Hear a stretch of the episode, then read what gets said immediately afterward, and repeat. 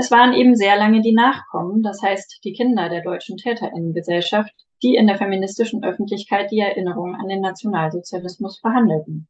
Aber Anfang der 80er Jahre wurde dies immer mehr aufgebrochen, und zwar in erinnerungskulturellen Interventionen marginalisierter Frauen, die sich nicht nur als Aktivistinnen in der Bewegung zu Wort meldeten, sondern auch hinsichtlich der NS-Erinnerung neue Perspektiven einbrachten.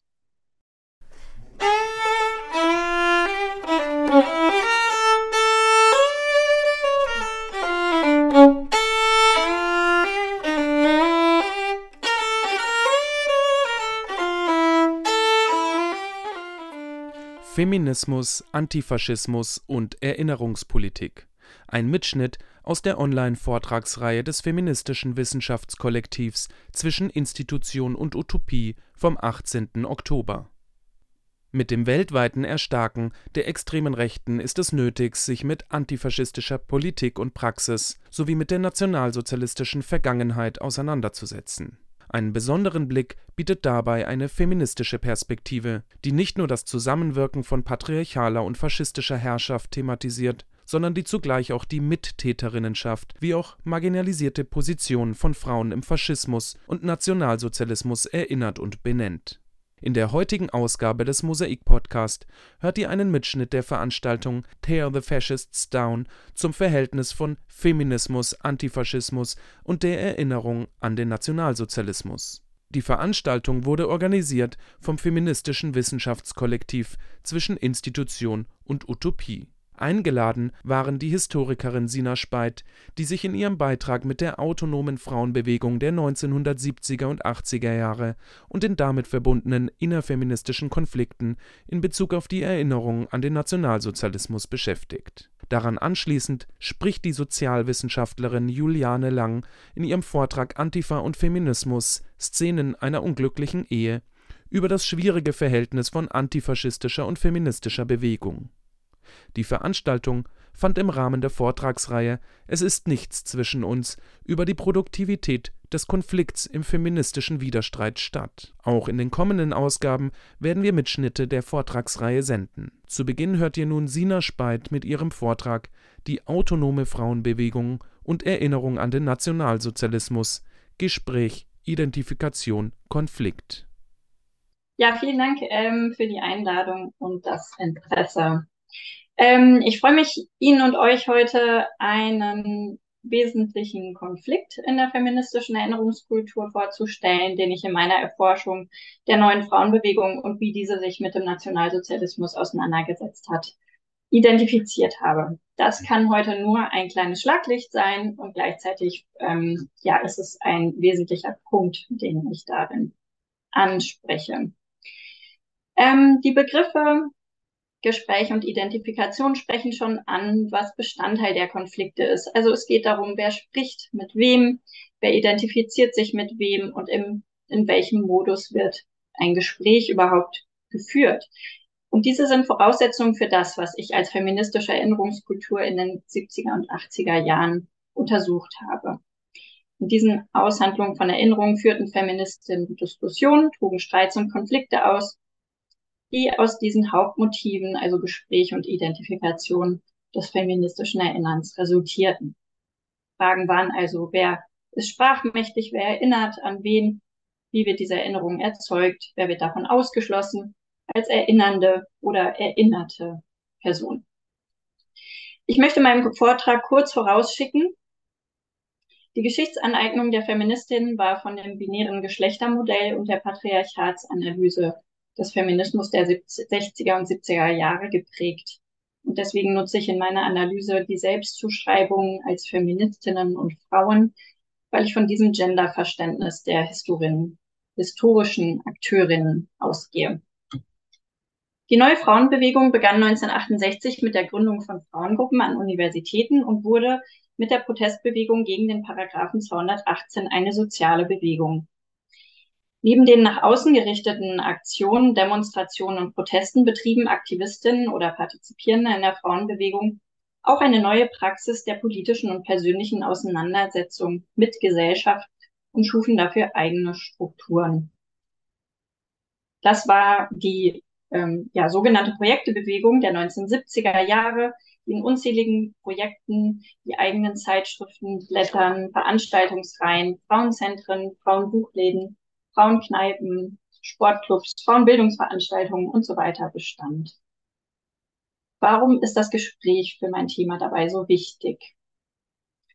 Die Vergangenheitsaneignung der 68er Generation war der Ausgangspunkt für Feministinnen, doch gestaltete sich die feministische Erinnerungskultur zunehmend abweichend von der anklagenden und unpersönlichen Erinnerung der Protestgeneration um 1968, die zum Beispiel auf die Kontinuität von NS-Tätern oder NSDAP-Mitgliedern in öffentlichen Ämtern hinwiesen. Und die, was ich feministische Erinnerungskultur nenne, wies damit eine eigene Qualität auf. Diese eigene Qualität bestand in der Betonung der individuellen Erfahrung und feministischen Selbsterzählung. Damit entstand ein besonderes Potenzial, sich der biografischen, alltags- und familiengeschichtlichen Verarbeitung des Nationalsozialismus anzunehmen.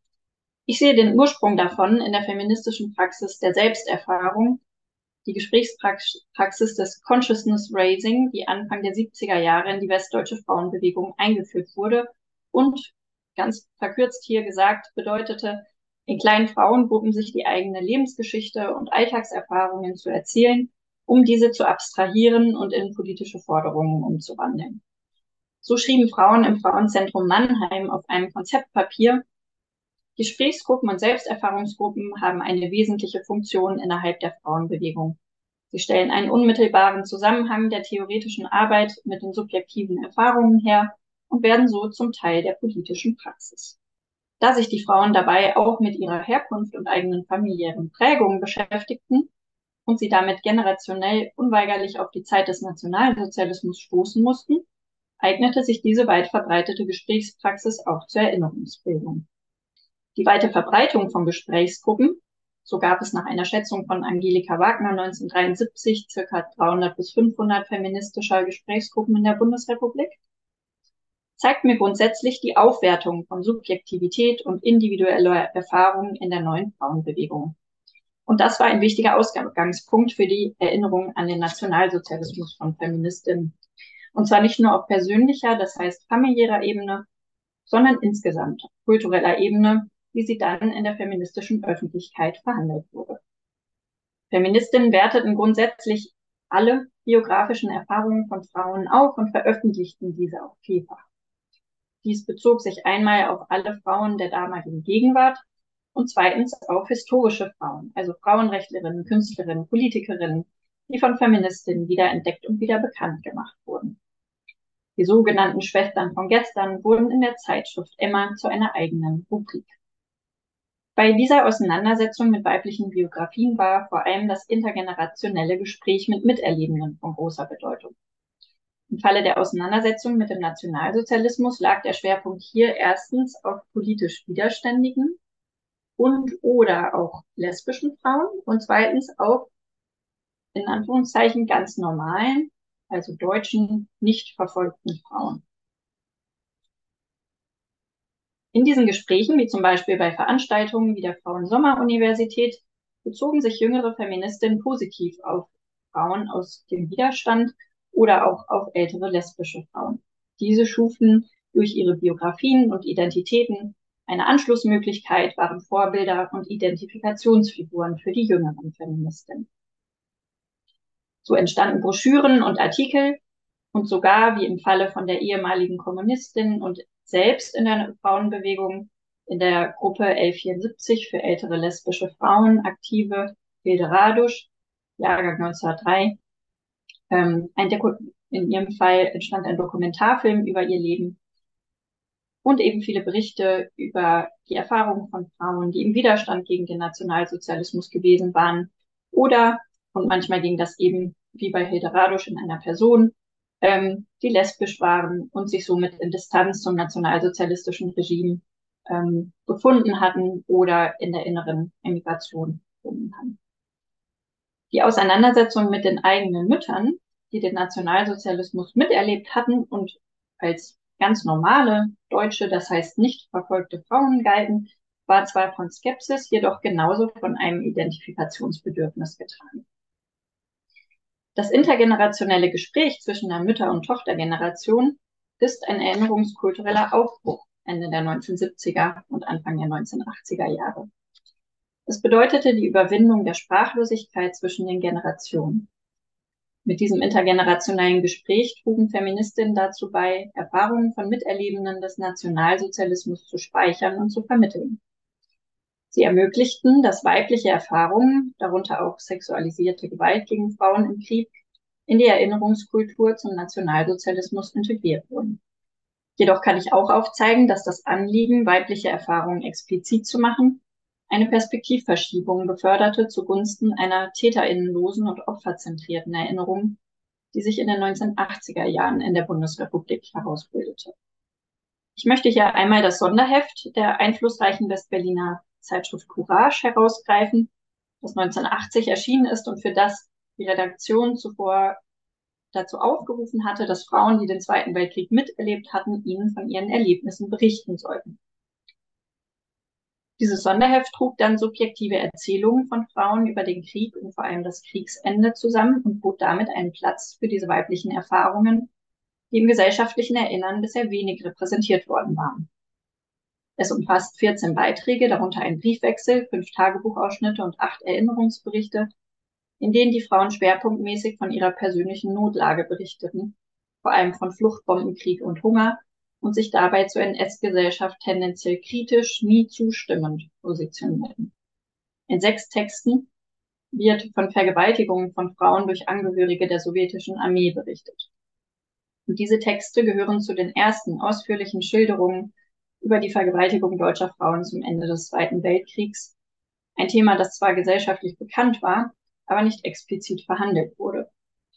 Und hierzu forschten einzelne Feministinnen im Laufe der 1980er Jahre intensiver. Und das Ganze steht im Kontext der Frauenbewegung ähm, im Zusammenhang mit der öffentlichen Anklage von Gewalt gegen Frauen durch Feministinnen der neuen Frauenbewegung.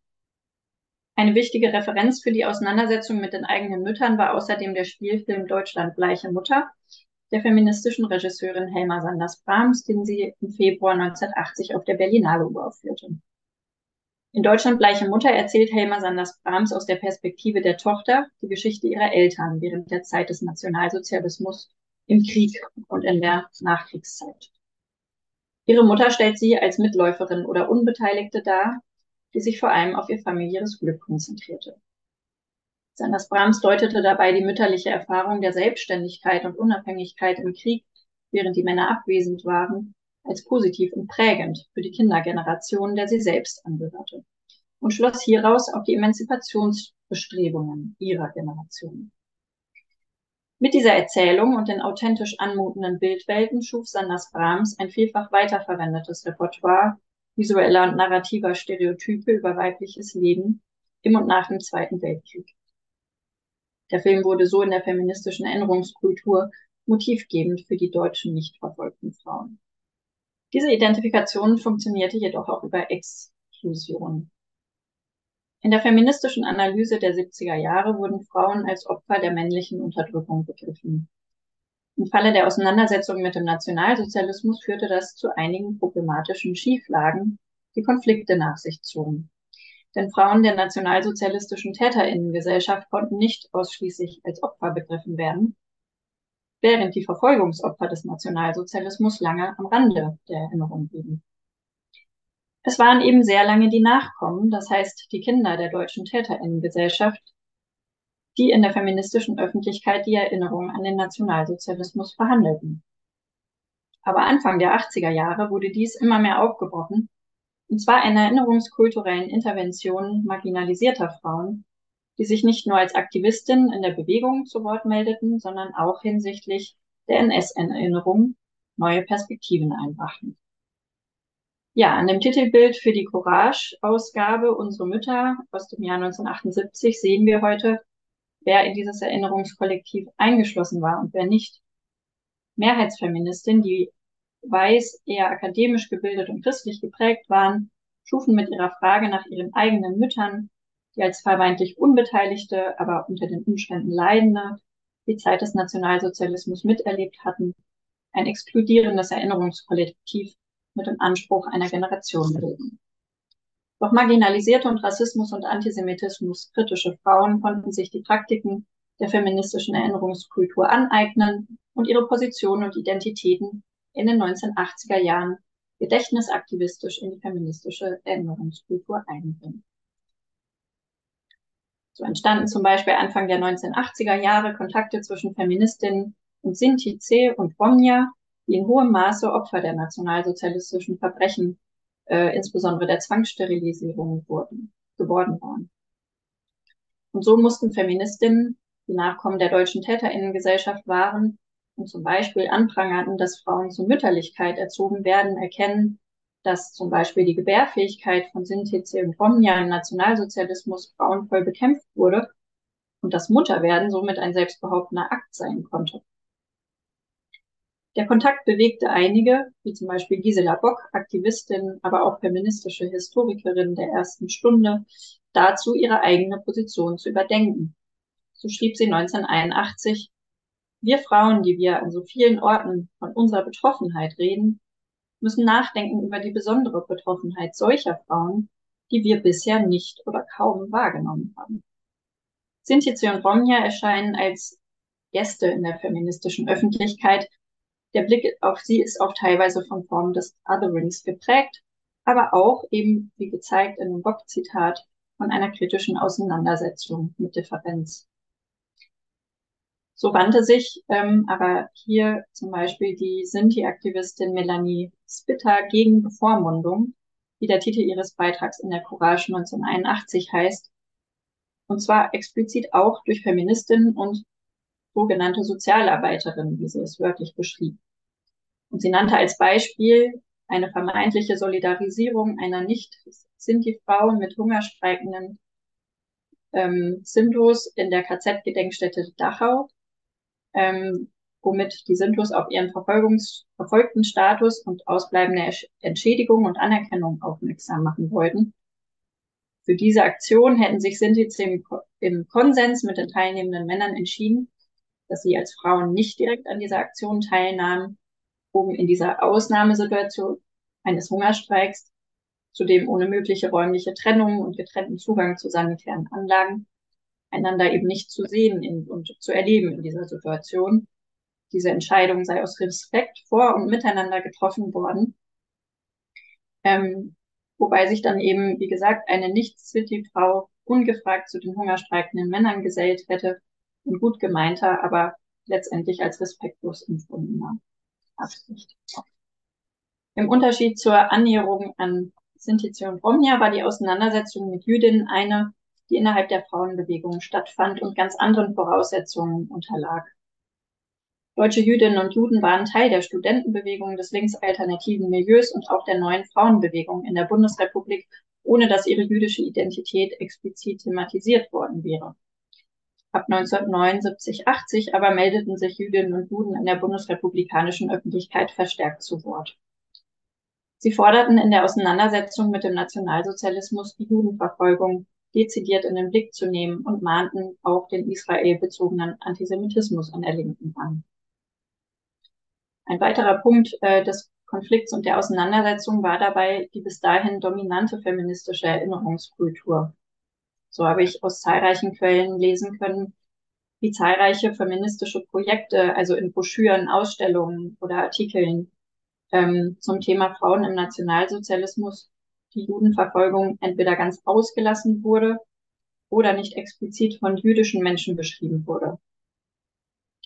Ähm, zum Beispiel gibt es Darstellungen, wo unter Frauen im KZ als Titel ähm, einfach Frauen als Verfolgte subsumiert werden, ohne auf die Identität und den Kontext der Judenverfolgung hinzuweisen. Auf dieser Grundlage nun äußerten sich im Lauf der 1980er Jahre häufiger Frauen in der Frauenbewegung zu ihrer jüdischen Identität.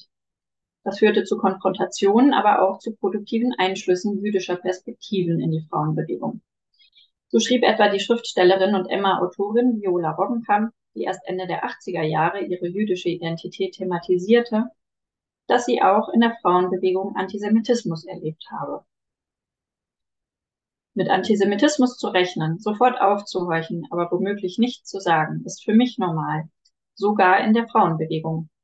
Das war für mich als Feministin am schwersten zu begreifen, aber ich habe es hingenommen. Als Kind und bis vor wenigen Jahren hieß jüdisch sein für mich etwas, was außerhalb der Familie niemand wissen sollte. 1984 tat sich außerdem der Westberliner lesbisch-feministische Schabbeskreis zusammen, der sich kritisch aktivistisch in die neue Frauenbewegung einbrachte. Der Schabbeskreis war ein Zusammenschluss von Frauen mit unterschiedlichen Hintergründen. Nicht alle von ihnen verstanden sich als lesbisch und oder jüdisch, aber sie einte das Anliegen, jüdische Themen in der Frauenbewegung zu diskutieren. Die Frauengruppe trat häufiger bei Veranstaltungen auf, sie präsentierten sich und ihre Anliegen in Artikeln oder intervenierten aus dem Publikum heraus. Ihr Auftreten war konfrontativ und auf den direkten Dialog angelegt. So finden sich in einer Sammlung der Gruppe im feministischen Archiv FF Bits in Berlin neben Manuskripten und sowas wie Drehbüchern für Rollenspiele, die sie aufführten, auch noch ein Kunstbad. Ein solchen hatten sich Frauen aus dem Schabbeskreis bei einer Intervention einer feministischen Veranstaltung angeklebt, um die Teilnehmenden mit ihren antijüdischen Ressentiments zu konfrontieren. Für ihre Intervention suchten Frauen des Schabbeskreises auch aktiv die Foren auf, in denen Historikerinnen über Frauen im Nationalsozialismus sprachen und ihre Forschungen vorstellten. Und dabei kritisierten sie wiederholt, dass sich die feministischen Historikerinnen und Soziologinnen Loginnen nicht oder zu wenig mit den jüdischen Opfern des Nationalsozialismus beschäftigten. Last but not least möchte ich noch die afrodeutsche Frauenbewegung nennen, die 1984 durch den Gastaufenthalt der US-amerikanischen Lyrikerin und Aktivistin Audre Lorde inspiriert entstand. Um Audre Lorde entstand ein Freundinnen- und Aktivistinnenkreis, zu dem unter anderem Katharina Oguntoye, Mai Ayim und Ika Hübel Marshall gehörten. Audre Lorde ermutigte und inspirierte die schwarzen Frauen, sich auch künstlerisch mit sich selbst und ihrem Schwarzsein und Deutschsein auseinanderzusetzen. In ihrem Prozess der Bewusstwerdung und Reflexion ihrer Position in der deutschen Gesellschaft stellten die schwarzen deutschen Frauen auch die Geschichte des Nationalsozialismus in ein ganz neues Licht. Die Schlüsselpublikation der afrodeutschen Frauenbewegung, das Buch Farbe bekennen, war hierfür entscheidend. Darin spielen die historischen Erfahrungen schwarzer Menschen in Deutschland eine sehr große Rolle. Mit Farbe bekennen schlossen die afrodeutschen Aktivistinnen an das intergenerationale Gespräch an, das schon weiße Frauen in der feministischen Erinnerungskultur praktiziert hatten. Sie brachten damit die intersektionalen Kategorien von Race und Gender in die erinnerungskulturelle Wahrnehmung und erweiterten die Erinnerungen an den Nationalsozialismus um die Verflechtung mit deutscher Kolonialgeschichte. Dies taten sie auch im Modus der Kritik, indem sie die blinden Flecken in der Erinnerungskultur aufzeigten, die mit der Exklusion ihrer Personen aus einem vermeintlichen bundesdeutschen Erinnerungskollektiv zusammenhingen. Es wird aber auch deutlich, dass auch die marginalisierten Frauen in der Frauenbewegung die biografische Selbstthematisierung und Erfahrungsperspektive sich zunutze machten, um sich Geschichte anzueignen und eine historische Selbstvergewisserung wahrzunehmen. Schwarze Feministinnen wurden in den 1980er Jahren zu kritischen Beobachterinnen der öffentlichen Erinnerungskultur zum Nationalsozialismus. So bezogen sie sich im Kontext der Wendejahre 1989-90 auf das Erstarken nationalistischer Symbole und rassistischer Gewalttaten. Diese gesellschaftliche Realität stand im Spannungsverhältnis zu einer Gedenkkultur, die im Modus eines Nie wieder an die im Nationalsozialismus begangene Gewalt erinnerte. Auf dieses Spannungsverhältnis wies zum Beispiel Mai Ayim in ihrem Gedicht Deutschland im Herbst hin. Darin zieht sie unter der Frage schon wieder eine Linie vom Novemberpogrom 1938 bis zur rassistischen Ermordung des gebürtigen Angolaners Amadeo Antonio durch Neonazis im November 1990. Und auch Barbara Walker thematisierte in dem Gedicht 50 Years After, das 1989 in der Zeitschrift, in der afrodeutschen Frauenzeitschrift Afrikete veröffentlicht und ins Deutsche übersetzt wurde, das Novemberpogrom und die gesellschaftliche Erinnerung an die begangenen Gewalttaten und fragte nach der gegenwärtigen und zukünftigen Verantwortung. Hiermit schließe ich meinen Überblick. Ich freue mich auf den Vortrag nach mir und die gemeinsame Diskussion im Anschluss. So, schon mal danke für den Vortrag, den ersten. Wir machen gleich weiter mit Juliane Lang. Bist du noch da? Vielen Dank für die Einladung. Vielen Dank für deinen tollen Vortrag, Sina. Ich bin ganz beeindruckt und hätte gerade ganz viel Rückfragen und Gesprächsbedarf. Ich freue mich, wenn wir den tatsächlich in der großen Runde dann nach dem Vortrag auch nachkommen können. Vielen Dank für die Einladung zum heutigen Abend. Ähm, ich begreife den heutigen Abend auch nicht zuletzt als eine Art feministisches Werkstattgespräch. Solche Werkstätten, solche Salons haben eine lange Tradition in der feministischen Bewegung und eben jene Bewegungsgeschichte und das nicht zuletzt in ihr generierte, erinnerte, worüber du gesprochen hast, aber auch vorhandene Wissen. Daran möchte ich auch heute anknüpfen in meinem Input. Ich nähere mich hiermit nicht zuletzt auch dem Titel der Reihe, nämlich jenen Konflikten im feministischen Widerstreit an. Ich möchte heute sprechen über das Verhältnis zweier Bewegungen, der antifaschistischen und der feministischen Bewegung und dies in Teilen übertragen auf das Verhältnis der aus beiden hervorgegangenen wissenschaftlichen Disziplinen. Der Rechtsextremismusforschung auf der einen Seite und der Frauen- und Geschlechterforschung auf der anderen. Ich beschränke mich dabei heute auf das Verhältnis, beziehungsweise, wie ich es später nennen werde, Nicht-Verhältnis von antifaschistischer und feministischer Bewegung oder Bewegungen in jüngerer Geschichte. Beide Bewegungen gibt es ebenso wie die in ihnen organisierten Kämpfe schon sehr viel länger. Wenn wir auf den Feminismus blicken, dann schauen wir mindestens ins 19. Jahrhundert zurück und auch beim Antifaschismus müssen wir im frühen 20. Jahrhundert beginnen. Worauf ich mich heute allerdings beziehe, ist die Geschichte der autonomen Antifa und der autonomen Frauenbewegung seit den 1970er Jahren. Denn die Anfänge der autonomen Antifa reichen eben zurück in die 70er und 80er Jahre, einer Zeit, über die du, Sina, ja auch gerade gesprochen hast, mit einem ganz anderen Blick nochmal. Die bundesdeutsche Gesellschaft sah sich zu diesem Zeitpunkt konfrontiert mit einer extremen Rechten, die sich nach dem verpassten Einzug der NPD in den Bundestag 1969 in den darauffolgenden Jahren der 1970er Jahre radikalisierte und subkulturalisierte.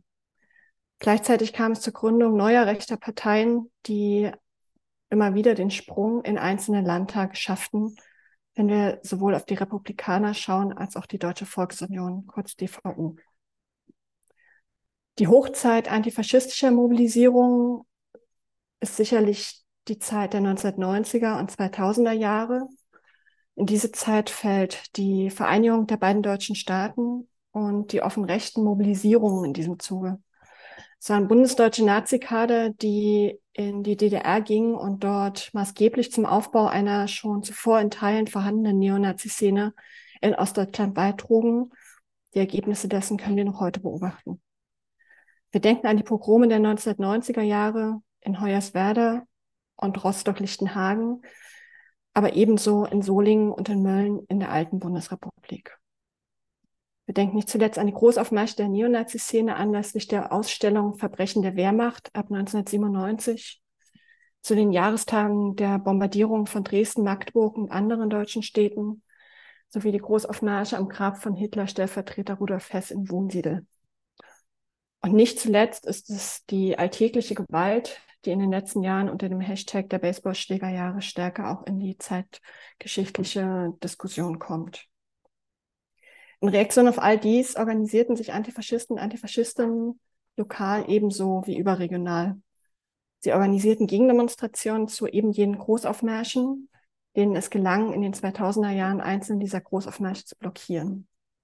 Es waren Interventionen, etwa angesichts der Pogrome in Lichtenhagen, die sich eben mit den von der Zivilgesellschaft veranstalteten Lichterketten angesichts der ausufernden Gewalt nicht zufrieden geben wollten. Das heißt, Antifaschisten, Antifaschistinnen setzen sich immer auch körperlich zur Wehr gegen Angriffe von Neonazis, nicht zuletzt auf alternative Jugendkulturzentrum, auf politische Gegnerinnen, auf alle, deren Leben von Neonazis bedroht wurde. Zentral hinter all dem stand es, einen enormen Wissensspeicher zur extremen Rechten aufzubauen, zu ihren Akteuren, Strukturen, zur Ideologieproduktion im Neonazismus und anderen Teilen der extremen Rechten. Wir sprechen heute häufiger über die sogenannte neue Rechte. Und wir schöpfen bis heute aus diesem Wissen um Ideologie und Handeln der extremen Rechten. Dabei ging es Antifaschistischen und Antifaschisten stets auch darum, nicht nur Ideologie und Handeln der extremen Rechten sichtbar zu machen, sondern eben auch genau die Folgen. Autonome Antifa galt zunächst als Jugendbewegung und nicht nur das. Feministinnen und frauenbewegte Akteurinnen waren etwa, äh, etwa der autonomen Frauenbewegung, tauchen zumindest in den frühen Jahren der autonomen Antifa so ganz und gar nicht auf. Im Gegenteil galt Antifa lange Zeit als nach außen mehrheitlich weiß und männlich, obwohl Frauen von Beginn an Teil der Bewegung waren. Zeitgleich, und jetzt blicke ich auf die feministische Bewegung beziehungsweise auf frauenbewegte Debatten zur selben Zeit, zeitgleich taucht äh, in jeden frauenbewegten Debatten das Thema Neonazismus bereits auf und darauf hat ja auch Sina in ihrem Vortrag jetzt eindrücklich nochmal hingewiesen. Wenig ist dagegen heute bekannt über einen Austausch von Antifaschistinnen und Feministinnen zum Thema. Und das, obwohl es ja wohl mutmaßlich rechte Anschläge etwa auf Frauenräume bereits in den 1980er Jahren gegeben hat. In einer feministischen Bewegungsgeschichte, so stelle ich fest, taucht dieser Teil der Geschichte schlichtweg nicht auf. Und die Frage, die ich mir stelle, ist diese danach, wann und wo dieses Wissen innerhalb feministischer Räume eigentlich verloren gegangen ist. Wenn stärker Eingang gefunden in den Wissenskanon feministischer Bewegungen haben die Debatten um die aus den USA herüberschwappenden Konzepte von Intersektionalität und eben jene Verwobenheit von Machtverhältnissen entlang der Verschiedenheit von Frauen, entlang der Achsen Race und Class. Diese, so würde ich sagen, prägen feministische Wissensproduktion bis heute. Dezidiert antifaschistische Perspektiven finden sich seit den 1980er Jahren insbesondere in der Debatte zur Rolle von Frauen im Nationalsozialismus, über die auch Sina gerade schon gesprochen hat. Diese fand anders, als wir es heute im sogenannten, äh, im Streit zwischen Historikerinnen entlang der sogenannten Täterinnen-Debatte nachvollziehen können, nicht nur in akademischen Räumen statt. Ein Übertrag eben jener Auseinandersetzung mit Täterschaft und der Mittäterschaft von Frauen im Nationalsozialismus. Ein Übertrag auf aktuelle rechte Bewegungen fand erst relativ spät statt. Und zwar fand er statt von Frauen, die aktivistisch sowohl in feministischen Debatten als auch in Antifa-Zusammenhängen verortet waren. Dies nenne ich die Geburt von Fantifa, also von feministischer Antifa, zum Ende der 1980er Jahre bzw. den frühen 1990ern. Es waren hier feministische Antifaschistinnen und antifaschistische Feministinnen, die ihren Blick von Beginn an explizit auf das Phänomen extrem rechter Frauen richteten als eine Konsequenz der Auseinandersetzung mit der Rolle von Frauen im Nationalsozialismus. Sie warfen gleichzeitig auch immer den Blick auf Geschlechterverhältnisse, auf den Sexismus in den eigenen Reihen, in der eigenen antifaschistischen Bewegung und knüpfen damit an eine feministische Geschichte an, beziehungsweise ganz konkret an die autonome Frauenbewegung, die in den 1960er Jahren bereits begann, den bewegungsinternen Burgfrieden aufzukündigen und einen Raum für Kritik innerhalb der eigenen Bewegung einforderte, wenn wir an den Tomatenwurf denken. Fantifa-Aktivistinnen waren in aller Regel Frauen und Antifaschistinnen und das ließ sich auch gar nicht trennen, genauso wenig wie die Erfahrungen, die sie machten, sich hier trennen ließen. Sie forderten nicht weniger, als dass Frauen als politische Subjekte ernst genommen werden, sowohl rechte Frauen, extrem rechte Frauen, als auch sie selbst. Und damit wirkten sie mit dezidiert feministischen Perspektiven in die antifaschistische Bewegung hinein, indem sie Analysen zu extrem rechten Frauen vorlegten und antifaschistische Analysen damit dezidiert um die Dimension Geschlecht erweiterten und indem sie einen Umgang mit Sexismus in der eigenen Szene einforderten. Antifa bewegte sich damit von Beginn an an der Schnittstelle zwischen Feminismus und Antifaschismus und rückblickend lässt sich sagen, dass es feministischen Antifaschistinnen gelungen ist, feministische Perspektiven in die Analyse, wie auch stellenweise das Selbstverständnis antifaschistischer Bewegungen heute hineinzutragen. Allerdings, und so meine These hier, ist es nicht gelungen und war es mitunter vielleicht auch gar nicht Ansinn, darüber können wir gerne ins Gespräch kommen später, beide Bewegungen, das heißt den äh, Feminismus wie auch Antifa, näher aneinander ranzuführen. Begründete Vorbehalte Dort die Macker, hier die Latzhosen blieben bestehen. Ein Austausch von Bewegungswissen leidete darunter und leidet bis heute darunter. Dies führte in der Konsequenz allerdings auch zu einem Gefühl politischer Heimatlosigkeit bei feministischen Antifaschistinnen und antifaschistischen Feministinnen. Interessanterweise findet sich das Nichtverhältnis von Antifa und Frauenbewegung wieder in den aus beiden Bewegungen hervorgegangenen Forschungsfeldern der Frauen- und Geschlechterforschung auf der einen Seite und der Rechtsextremismusforschung auf der anderen. Ich spreche im Call für den heutigen Abend von, einem, von einer kritischen Distanz in weitgehender Unverbundenheit, die jenes Verhältnis der beiden Bewegungen, aber eben auch der Forschungsdisziplinen kennzeichnet. Lange Zeit fehlten feministische Perspektiven im Mainstream der Rechtsextremismusforschung Zugleich war die extreme Rechte lange Zeit kaum Gegenstand von Untersuchungen in der sich institutionalisierenden Frauen- und Geschlechterforschung. Und das, obwohl es seit den 1990er Jahren eine geschlechterreflektierende, mitunter feministische Rechtsextremismusforschung gab, die in gegenseitiger Bezugnahme und in Teilen personeller Nähe mit Fantifa zusammenhängen, geschlechterrelevanten Fragestellungen in Bezug auf die extreme Rechte nachging. Rückblickend lässt sich festhalten, dass Fantifa wie auch die feministische Rechtsextremismusforschung stärker darauf aus waren, feministische Perspektiven in Antifa- und Rechtsextremismusforschung zu integrieren als andersrum. Mit zwei Folgen, die äh, sich in heutigen feministischen Debatten und Kämpfen wiederfinden. Zum einen konnte Fantifa zwar als eigene Bewegung in Antifa hineinwirken, hat jedoch wenig zu einem Einbezug antifaschistischer Perspektiven in feministische Debatten beigetragen. Mit der Folge, dass Antifa heute, würde ich sagen, feministischer ist als noch vor 30 Jahren, feministische Zusammenhänge wiederum sich das Wissen um die extreme Rechte jedoch noch immer erarbeiten müssen.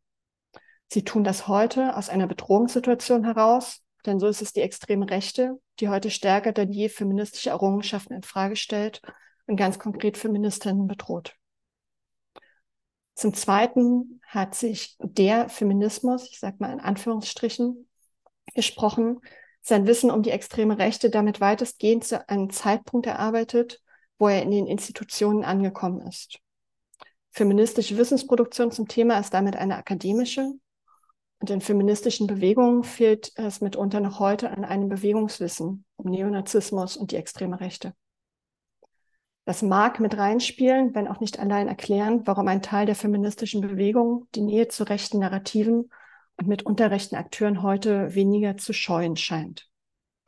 Gleichzeitig hat Renate Bitzern, eine der frühen feministischen Rechtsextremismusforscherinnen, schon in den 1990er Jahren auf die Anschlussfähigkeit verwiesen, den ein weißer Feminismus an extrem rechte und rassistische Positionen hat, sofern er sich nicht als intersektional begreift. Mit den 1990er Jahren begann eine neue, eine sogenannte dritte Welle feministischer Bewegungsgeschichte. Wir hatten es zu tun mit einer Verschiebung von der Frauen- zur Gleichstellungspolitik, von der Frauen- zur Geschlechterforschung. Damit einher ging eine zunehmende Institutionalisierung von Anliegen der zweiten Frauenbewegung. Und äh, das Konzept Gender fand mehr und mehr Eingang in Frauen- und geschlechterpolitische Debatten innerhalb der Bewegung und darüber hinaus. Und so war es die katholische Kirche, die in der Trennung von Sex und Gender und der damit einhergehenden Annahme über eine soziale Gewordenheit von Geschlecht schon früh, Mitte der 1990er Jahre, eine Ideologie wähnte, die es zu verhindern gelte. So schreibt der Päpstliche Rat für die Familie zum Thema Ehe, Familie und faktische Lebensgemeinschaften bereits im Juni 2000. Ich zitiere. In diesem Prozess kultureller und menschlicher Entstrukturalisierung der Ehe als Institution darf man die Auswirkung einer gewissen Gender-Ideologie nicht unterschätzen. Zitat Ende. Dieser Begriff der Gender-Ideologie ist uns heute geläufiger aus rechten Debatten, fand allerdings in den 1990er Jahren bereits seine ersten Wurzeln. Und es ist wohl eher ein historischer Zufall, denn der Arbeit von Feministinnen oder gar von antifaschistischer Recherche zu verdanken, dass es bald zehn Jahre gedauert hat, bis zumindest in Deutschland die Angriffe gegen eine, ich zitiere, politische Geschlechtsumwandlung, Zitat Ende, als die Volker Zastro im Sommer 2006 von Gender und der gleichstellungspolitischen Strategie Gender Mainstream sprach, so lange gedauert hat. Die Ablehnung von Gender wurde zu einem Scharnierprojekt zwischen politischen Akteuren unterschiedlicher Milieus, die Feministinnen bis heute vor Herausforderungen stellen.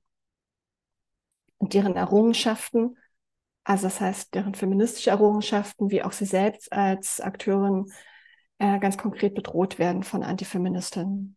weshalb der Begriff, unter dem dies alles analysiert wird, nämlich den des, der, des Antifeminismus, hier vielleicht nahe liegt.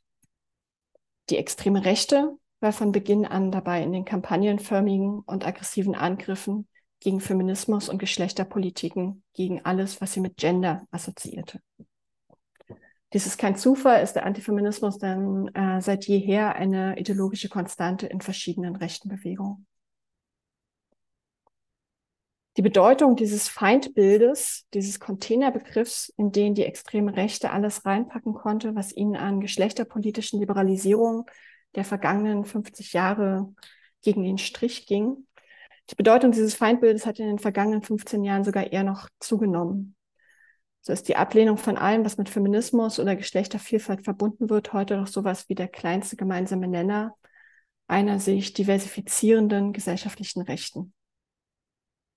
Im Fokus dieser Angriffe stehen institutionalisierte Gleichstellungspolitiken, ebenso wie die Geschlechterforschung und eben auch immer die feministische Bewegung.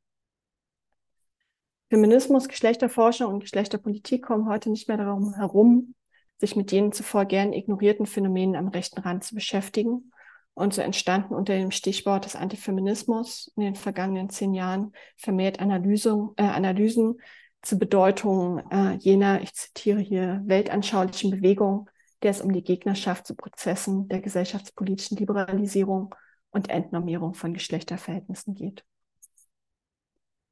Was genau unter der Gegnerschaft zum Feminismus gefasst wird, bleibt mitunter schwammig und auch Analysen zur extremen Rechten darin oberflächlich. Aber gut, Begriffsdiskussionen werden in der Rechtsextremismusforschung ausgiebig geführt, unter anderem um den von vielen Seiten zu Recht kritisierten Extremismusbegriff. Umso mehr fällt es deswegen auf, dass all jene Debatten in geschlechterwissenschaftlichen Arbeiten zum Untersuchungsgegenstand wiederum so ganz und gar nicht rezipiert scheinen und mit Begriffen wie neue Rechte, Rechtspopulismus oder Rechtsradikalismus relativ wenig Kontingent um sich geschmissen wird. Dies bezeugt für mich noch einmal mehr, wie wenig Bezug genommen wird aufeinander zwischen der Rechtsextremismus und der Geschlechterforschung. Dabei böten die Angriffe nicht zuletzt notgedrungen Anlass, sich nachholend mit den vergeschlechtlichen Dimensionen der extremen Rechten aus geschlechterwissenschaftlicher und feministischer Perspektive zu beschäftigen. Sie böten feministischen Bewegungen nicht zuletzt auch einen Anlass zur Selbstverständigung über geteilte Werte. Wofür steht der Feminismus eigentlich, der von Antifeministinnen so aggressiv bekämpft wird? Steht der Feminismus tatsächlich für die Geschlechtervielfalt welche den Rechten ein Dorn im Auge ist? Steht der Feminismus für eine angeblich Verbotsideologie, wie immer wieder behauptet wird, die Menschen dazu zwingen würde, bestimmte Lebensentwürfe als die ihren einzunehmen? Doch gleichzeitig gehen die Angriffe gegen den Feminismus einher mit Entwicklung im Feminismus selbst, der sich queerfeministisch, transinklusiv und heteronormativitätskritisch positioniert oder eben jenes auch bestimmt von sich weist. Die Frage, wofür der Feminismus, wofür feministische Bewegungen heute stehen, ist ebenso unklar wie die Frage, was als Angriff gegen den Feminismus gilt. Und somit äh, verläuft eine Debatte darum polarisiert und die Angriffe gegen den Feminismus verstärken eher bestehende, ungelöste Konflikte innerhalb feministischer Bewegungen als dass sie zu einer Einigkeit von Feministinnen im Umgang mit antifeministischen Akteuren beitragen würden. Mitunter greifen Feministinnen mittlerweile selbst zum Vorwurf des Antifeminismus, um sich von anderen feministischen Positionen abzugrenzen. Und hier sehe ich tatsächlich große Gefahren. Das hat sicher auch was mit dem Diskurs um den Begriff des Antifeminismus zu tun, auf den ich jetzt gar nicht in der Gänze eingehen werde führt aber vor allem die innerfeministische Debatte in eine Sackgasse. Und so möchte ich doch mit mehr Fragen enden, de facto als äh, eine fertigen, fertigen Antworten, äh, fertige Antworten dafür mitbringen zu können. Aktuell führen die Angriffe der autoritären und extremen Rechten gegen den Feminismus ebenso wenig zu einem wirklichen Zusammengehen von feministischen und antifaschistischen Kämpfen für eine befreite Gesellschaft. Dabei böten, ich habe es gerade schon gesagt, äh, die kampagnenhaften Angriffe gegen den Feminismus genügend Anlässe der gemeinsamen Verständigung, das heißt einer gemeinsamen Wissensproduktion und eines geschlossenen gemeinsamen Handelns für antifaschistische und feministische Bewegungen.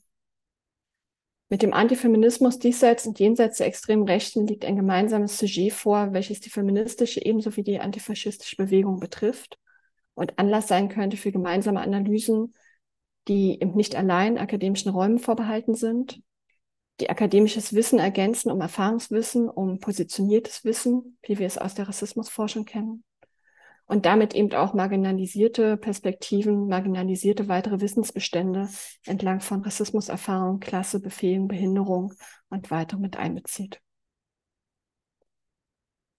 Wir haben es aktuell mit einer Gleichzeitigkeit zu tun von steigenden Zustimmungswerten zu antifeministischen Einstellungen in allen Teilen der Bevölkerung und Feministinnen, die mehr übereinander als miteinander sprechen dass sich innerfeministische Debatten heute in einer Art und Weise verschieben, beziehungsweise als diese gar nicht mehr stattfinden, dass einige gestandene Feministinnen eher die Nähe suchen zu rechten Netzwerken, Akteuren, muss uns als Feministinnen und Antifaschistinnen zu denken geben. Ich ende deswegen, wie gesagt, gar nicht mit einem klaren Rezept oder gar Konzept, sondern möchte es hier eher als eine Herausforderung feministischer Wissensproduktion in Akademie und Bewegung benennen, zu diskutieren zum einen, wie wir Debatten führen, aber auch, wie wir Differenz aushalten, wo wir vielleicht Grenzen einer solidarischen Bezugnahme setzen. Und ich glaube, da sind wir mitten beim Thema der Reihe der Produktivität des Konflikts im feministischen Widerstreit, wo es eben auch dezidiert antifaschistischer Positionen bedarf, die ich hier manchmal vermisse. Es geht um die Frage, wie feministische und antifaschistische Perspektiven, aber auch Positionen voneinander lernen, voneinander lernen können um analytisches Wissen, um eine extreme Rechte zu generieren, welche Gender immer stärker als Zugpferd in ihren eigenen Mobilisierungen nutzt. Aber es geht nicht zuletzt auch darum, feministische Errungenschaften gemeinsam zu verteidigen, anstelle sich das, äh, anstelle sich vorschnell ein feministisch ans Revers zu heften. Ich finde nicht zuletzt ist das hier und heute ein Raum, wo genau diese Fragen hingehören und freue mich deswegen auf die gemeinsame Diskussion darum. An der Stelle zunächst erstmal vielen Dank für die Aufmerksamkeit.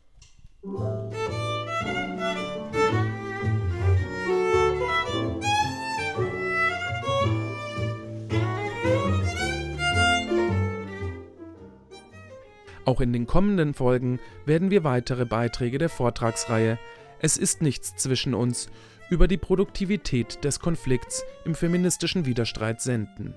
Mehr Infos zum Programm findet ihr unter www.zwischeninstitution und utopie.de. Der Mosaikblog wie auch dieser Podcast leben von ehrenamtlicher Arbeit unserer Redakteurinnen und braucht dafür natürlich finanzielle Unterstützung. Alle Infos zum Thema Spenden findet ihr online unter www.mosaik-blog.at.